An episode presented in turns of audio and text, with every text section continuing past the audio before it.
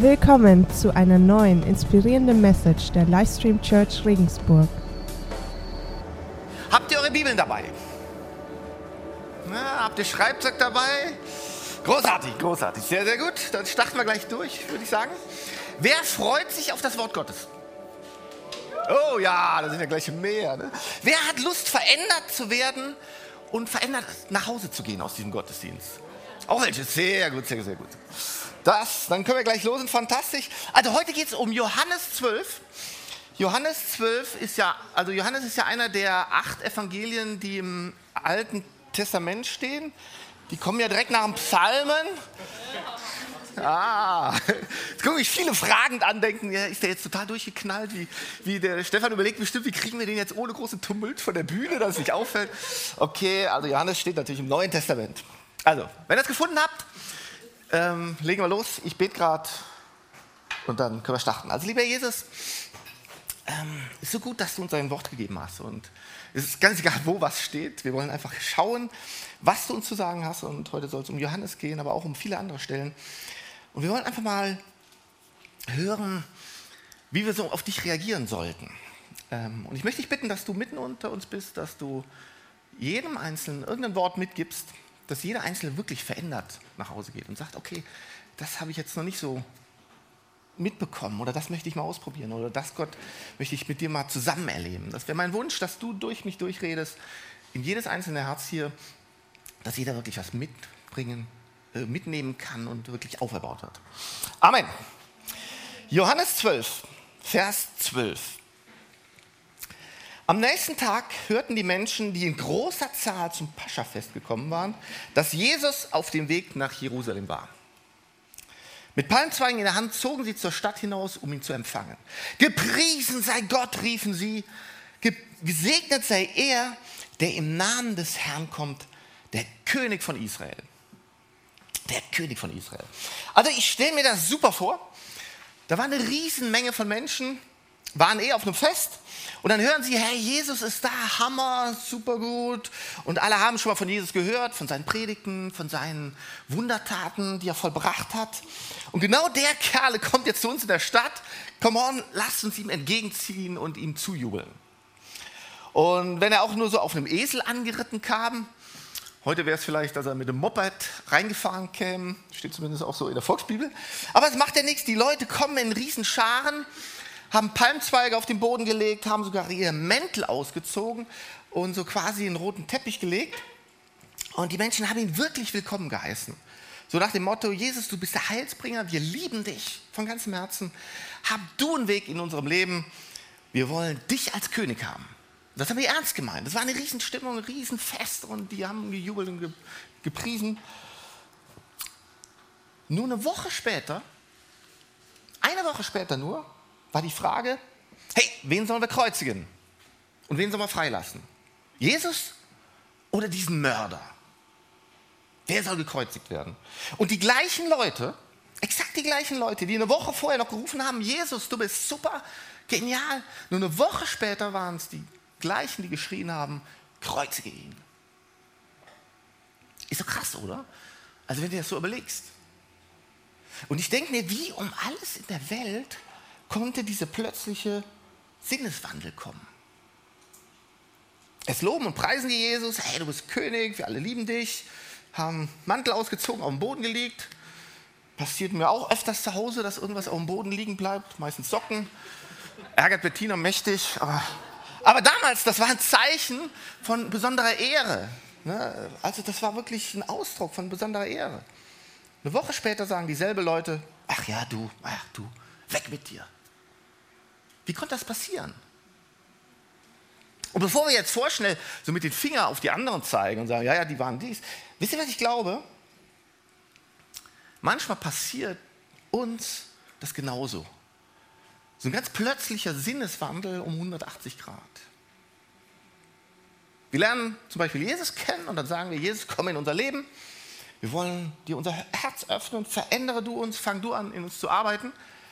Aber dann, wenn Jesus wirklich anfängt, in uns zu arbeiten und irgendwas zu bewegen, dann sagen wir, ah, ah so, so habe ich ja doch nicht gemeint. Au, au, hör lieber auf. Lass mal, ich will doch lieber so bleiben, wie ich bin.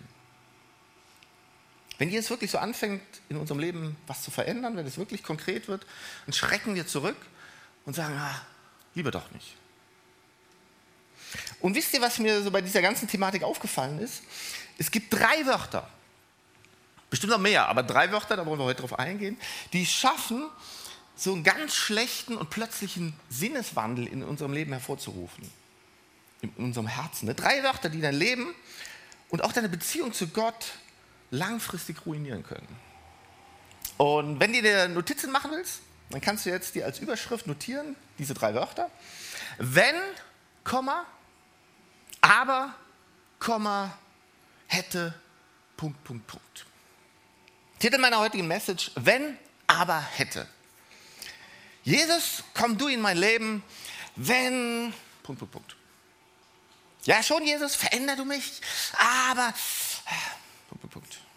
Klaro, Jesus, du könntest das tun in meinem Leben, was du für richtig hältst, klaro, aber hättest du doch nur, Punkt, Punkt. Ich glaube, diese drei Wörter beeinflussen nicht nur unsere Beziehung zu Jesus, sondern beeinflussen massiv unsere gesamte Einstellung zum Leben. Und daher möchte ich mir diese drei Wörter gemeinsam mit euch heute mal so ein bisschen näher anschauen. Können wir das tun? Okay. Das erste dieser drei Wörter, wenn. Wenn du, lieber Ehepartner, lieber Freund, lieber Kollege, wenn du das und das machst, dann. Wenn du das und das zu mir sagst, dann. Wenn du zuerst das und das veränderst, dann. Weißt du, dieses Wort wenn, es kommt immer so mit Bedingungen. An wenn sind immer Forderungen geknüpft. So oft in unserem Leben, bevor wir etwas tun, sagen, handeln, knüpfen wir die Bedingungen davor. Ich mache das, ich sage das, ich gebe das, ich helfe dann, wenn du erst. Und so fangen wir an, in unserem Leben, in unserem Leben Bedingungen aufzubauen. Das Problem ist nur, bei Menschen und spätestens bei Gott funktioniert das nicht. Das funktioniert einfach nicht.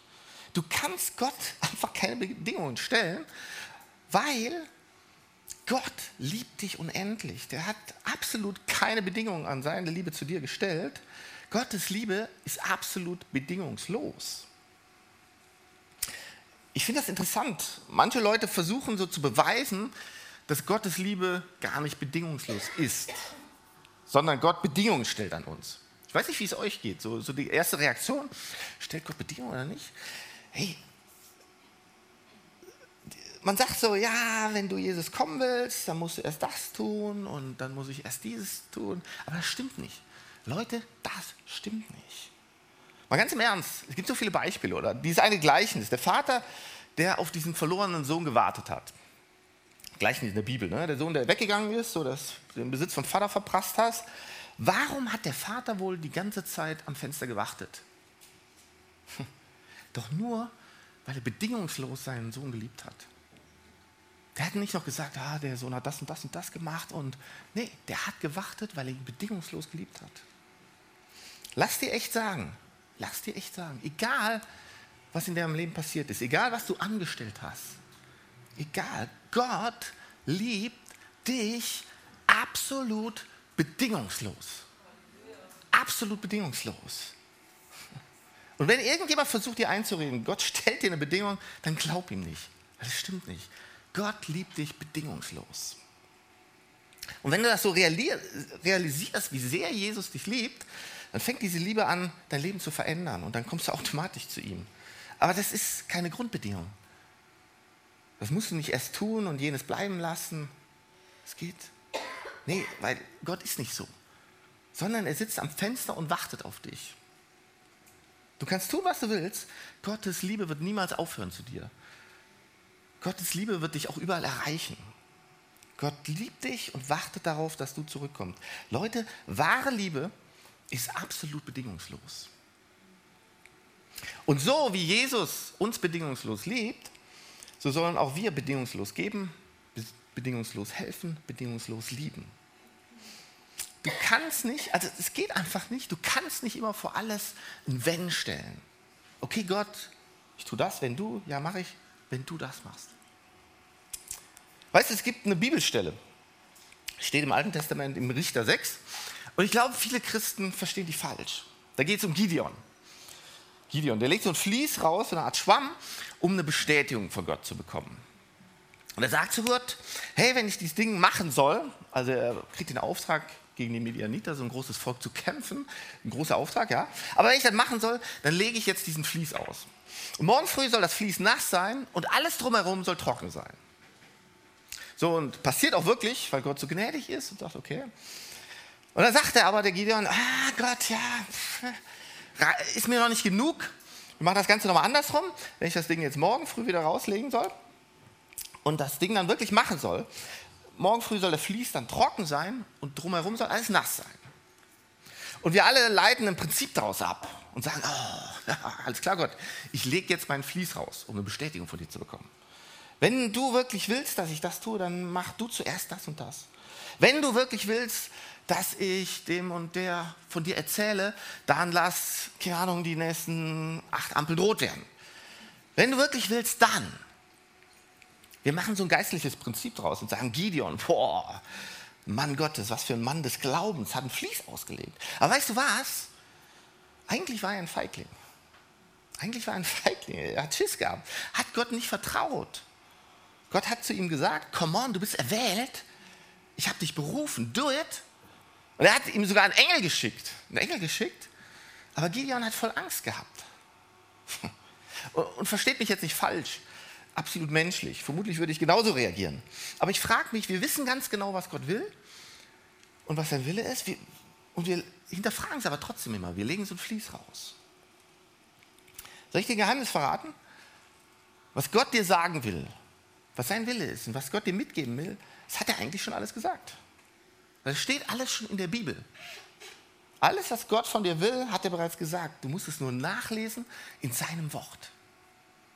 Das heißt, es bringt nichts mehr, irgendein Fließ rauszulegen. Es macht keinen Sinn mehr zu sagen zu Gott, ja, wenn. Und das Schlimme ist, mir aufgefallen, das, das geht dann immer so weiter. Das ist so eine Grundeinstellung. Wenn du anfängst, Bedingungen zu stellen, zieht sich das so durch dein ganzes Leben. Dann basieren Freundschaften auf, ja, wenn, ich bin dein Freund, wenn, ich bin nett zu dir, wenn du. Ehen. Jede Ehe startet damit, ich bin immer für dich da, mein Schatzi. Egal, was du tust, machst, wie du dich veränderst. So, so startet eigentlich jede Ehe. Aber irgendwann dreht sich das dann rum. Warum soll ich das machen, wenn du das nicht für mich machst? Ich mache das nur, wenn du. Und auf einmal wird diese Liebe, die begonnen hat als bedingungslose Liebe, plötzlich wird sie an Bedingungen geknüpft. Leute, Bedingungen sind niemals gut. Sind niemals gut. Die Bibel sagt in Matthäus 10,8, was ihr umsonst bekommen habt, das gebt umsonst weiter. Wir haben alles umsonst bekommen von Gott, absolut bedingungslos. Also lasst uns auch alles bedingungslos weitergeben. Ganz ohne ein Wenn. Ganz ohne ein Wenn. Ohne ein Wenn und aber. Gibt ja das Sprichwort, ne? Wenn und aber. Und damit sind wir gleich beim zweiten Wort, aber. Ja schon, aber. Ganz im Ernst, du kannst dein Leben nicht ausrichten nach einem Aber. Du kannst mit Gott nicht anfangen zu diskutieren. Du kannst nicht sagen, Gott, komm und verändere mich, aber. Weißt du, Arbeit ist so ein Ausdruck von ganz verschiedenen Dingen. Kann ganz Verschiedenes bedeuten. Aber kann heißen, es macht keinen Sinn. Es macht überhaupt keinen Sinn. Ich weiß, dass du das jetzt sagst, Gott, aber es macht überhaupt keinen Sinn.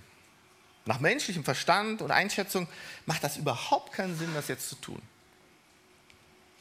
Sprüche 3, Vers 5. Vertraue dem Herrn von ganzem Herzen und verlass dich nicht auf dein eigenes Urteilsvermögen. Achte auf ihn, was immer du tust, dann ebnet er dir den Weg. Er ebnet dir den Weg. Bahne du, Gott, bahne du Gott einen Weg in deinem Herzen, indem du ihm echt dein Aber ersparst. Nicht immer Aber sagen. Kennt ihr so Menschen? Bei allem, also bei allem, was du ihnen sagst, egal was, kommt immer so ein Aber zurück. Sehr oft zu beobachten bei Kindern. Komm jetzt, Zimmer aufräumen. Ja, aber. Keine Lust. Schulaufgaben machen. Ja, aber Kann ich auch in der Schule abschreiben? Nein, falsch. Ab jetzt ins Bett, ja, aber ich muss noch ganz schnell irgendwas erledigen. Genauso bei Erwachsenen. Da bekommt jemand von, von Freunden Bitte gestellt. Ja, schon, aber. Leiter erzählen begeistert von der Vision und von tollen Ideen. Ja, aber. Nicht ihr, ist klar. Die, die Außen, ne? Alle, ihr nicht. ihr seid super. Sprüche 3,11. Mein Sohn, wenn der Herr dich zurechtweist, dann sei nicht entrüstet, sondern nimm es an. In Sprüche 15,31. Wer auf hilfreiche Ermahnung hört, den kann man klug nennen. Wenn du jeden Tadel in den Wind schlägst, schadest du dir selbst. Wenn du dir etwas sagen lässt, dann gewinnst du Einsicht. Hey, du, du kannst dir einfach dein Aber sparen. Bei deinen Freunden, in der Familie, im Job, in der Church, wo auch immer. Und bei Gott sowieso. Ein Aber bringt dir und den anderen gar nichts, überhaupt nichts. Ne? Durch dein Aber erlaubst du Gott nicht, das zu tun, was er gerne in deinem Leben tun würde. Eine Ausnahme, ich habe eine Ausnahme entdeckt in der Bibel und, dies, und dieses Aber ist gut. Ne? Ein Aber, was ich denke, ein gutes Aber ist. Und das steht in Matthäus 26, 39. Da wird über Jesus gesagt, er selbst ging noch ein paar Schritte weiter, warf sich zu Boden mit dem Gesicht zur Erde und betete, mein Vater, wenn es möglich ist, lass diesen bitteren Kelch an mir vorübergehen. Aber nicht wie ich will, sondern wie du willst. Das einzige Mal, wo du aber sagen solltest, ist, aber nicht wie ich will, sondern wie du willst.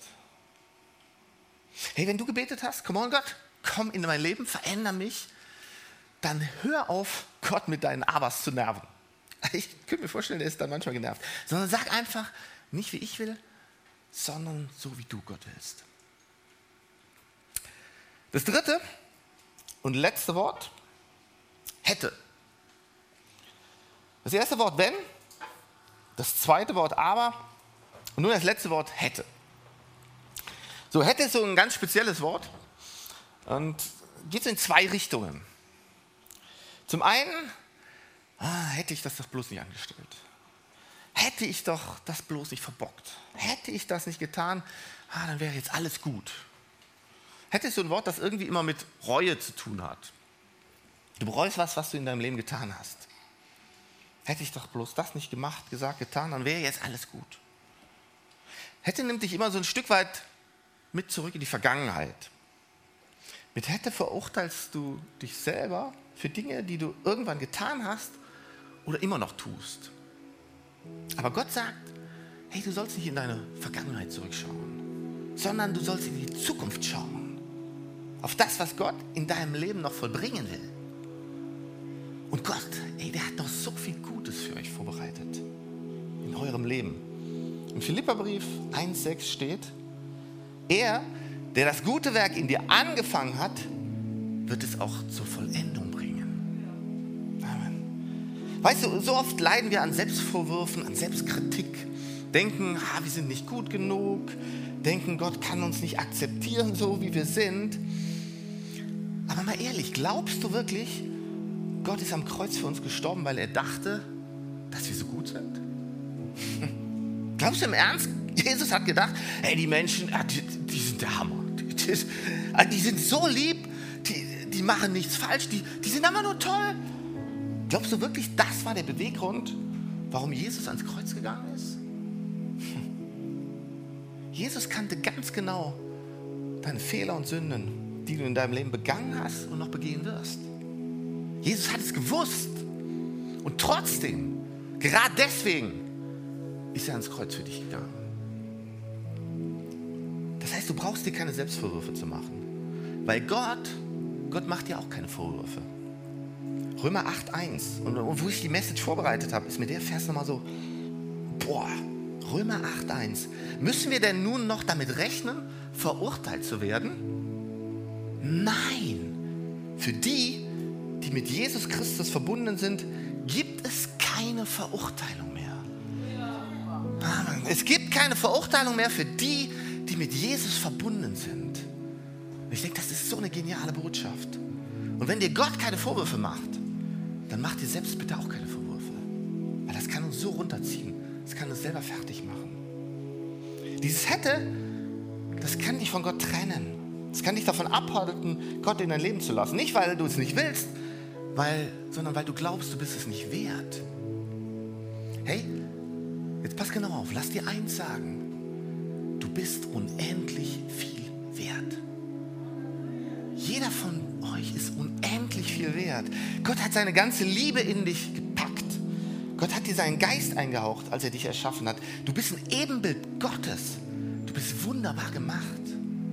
Du brauchst dich nicht selber zu verurteilen. Gott sagt, hey, komm zu mir, so wie du bist. Leute, das ist bedingungslose Liebe. Das ist bedingungslose Noch kurz das Zweite, was dieses Wort hätte beinhaltet. Das Erste war ja, beziehst, du beziehst dich auf dich selber, hätte ich das doch nicht gemacht, ich bin, ich bin nicht würdig.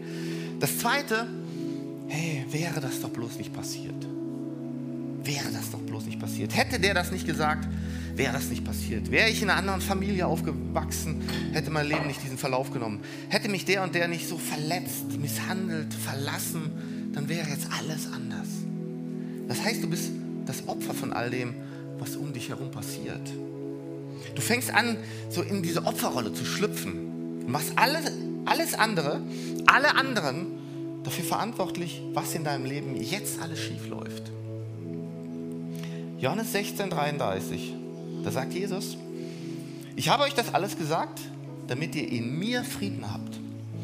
In dieser Welt werdet ihr hart bedrängt. Doch ihr braucht euch nicht zu fürchten. Ich habe die Welt besiegt. Es tut mir leid, das euch sagen zu müssen. Das habe ich letztes Mal auch schon mal gesagt. In deinem Leben werden schlechte Dinge passieren. Es ist, es ist so. Wir leben nun mal in einer Welt, die nicht perfekt ist, wo schlechte Dinge passieren, in der es noch Krankheiten, Hunger, Krieg, Terror gibt. Alles Mögliche gibt es da. In der das Königreich Gottes zwar angefangen hat, aber noch nicht vollendet ist. Leute, das, das müssen wir wissen. Das muss uns klar sein. Und da hat Jesus gesagt, in dieser Welt werdet ihr hart bedrängt. Das heißt, es werden Dinge schlecht laufen, werden Dinge passieren, von denen dir du wünschtest, dass sie niemals passiert wären. Aber Jesus hat auch gesagt, fürchtet euch nicht, denn ich habe diese Welt schon besiegt. Ich habe die schon besiegt. Das heißt, alles das, was dir Schlechtes passiert ist, hat nicht mehr die Macht, dein Leben zu bestimmen. Es hat nicht mehr die Macht, dein Leben zu bestimmen. Ich glaube von ganzem Herzen, egal was dir zugestoßen ist, egal was jemand über dich gesagt hat, egal was dir angetan wurde, egal was dir in der Vergangenheit passiert ist, alles das hat nicht die Macht und hat nicht das Recht zu bestimmen, wo dein Leben in Zukunft hingeht. Sondern dieses Recht hast ganz allein du. Du kannst selber entscheiden, wie du deine Zukunft gestaltest. Ganz wichtig. Es darf nicht das Recht haben. Wenn, aber hätte. Was ich dir mitgeben will, wenn du Gott begrüßt in deinem Leben und sagst, hey Gott, komm in mein Leben, verändere mich, super, super Vorsatz. Wenn du sagst, halte Gott Einzug in meinem Leben, fang du an, das zu tun in meinem Leben, was du für richtig hältst, dann sag bitte nicht, wenn, aber hätte. Ja, ey, Jesus, komm du in mein Leben, wenn. Ja, Jesus, mache ich, aber. Ja, hättest du Gott doch nur früher eingegriffen, wäre ich jetzt nicht in diesem Schlamassel. Hey, lass Gott das tun, was er für richtig und gut hält. Denn er hat alles schon vorbereitet und hat alles schon besiegt. Unser Leid, unsere Tränen, unsere Sorgen, unsere Krankheiten, das hat alles Gott schon besiegt. Total wichtig, dass wir uns das immer wieder vor Augen führen. Ne? Come on, Gott hat alles Gute schon vorbereitet. Der hat alles getan und der hat den Sieg bereits in der Tasche. Für dich und für mich. Manchmal glauben wir, okay, ja, wir glauben, ja, fangen dann aber an, so Bedingungen zu stellen und, und vielleicht sogar Vorwürfe zu machen. Hm, Gott, wenn es dich wirklich gibt, dann mach doch das, dann heil doch den. Warum passieren überhaupt noch schlimme Dinge in dieser Welt? Hey, das sind alles Fragen, die gehen mir auch da ständig durch den Kopf. Ne? Warum hast du Gott nicht eingegriffen? Leute, Gott hat schon eingegriffen. Und er hat schon gesiegt. Gott hat, der hat alles gegeben, was er geben konnte, nämlich seinen eigenen Sohn, Jesus. Es, es gibt gar nichts mehr, was er noch tun könnte. Gott hat alles getan, er hat alles gegeben, seinen Sohn. Es gibt nichts mehr, was er noch tun könnte, weil er hat schon gesiegt. Er hat gesiegt. Ich frage mich, hast du Jesus in dein Leben eingeladen? Und jetzt sagst du, wenn, aber hätte? Oder sagst du, okay, keine Bedingung mehr. Kein Wenn, kein Aber und kein Hätte, sondern Jesus, ich vertraue dir von ganzem Herzen. Hey, lass uns doch nochmal aufstehen und gemeinsam Gott loben.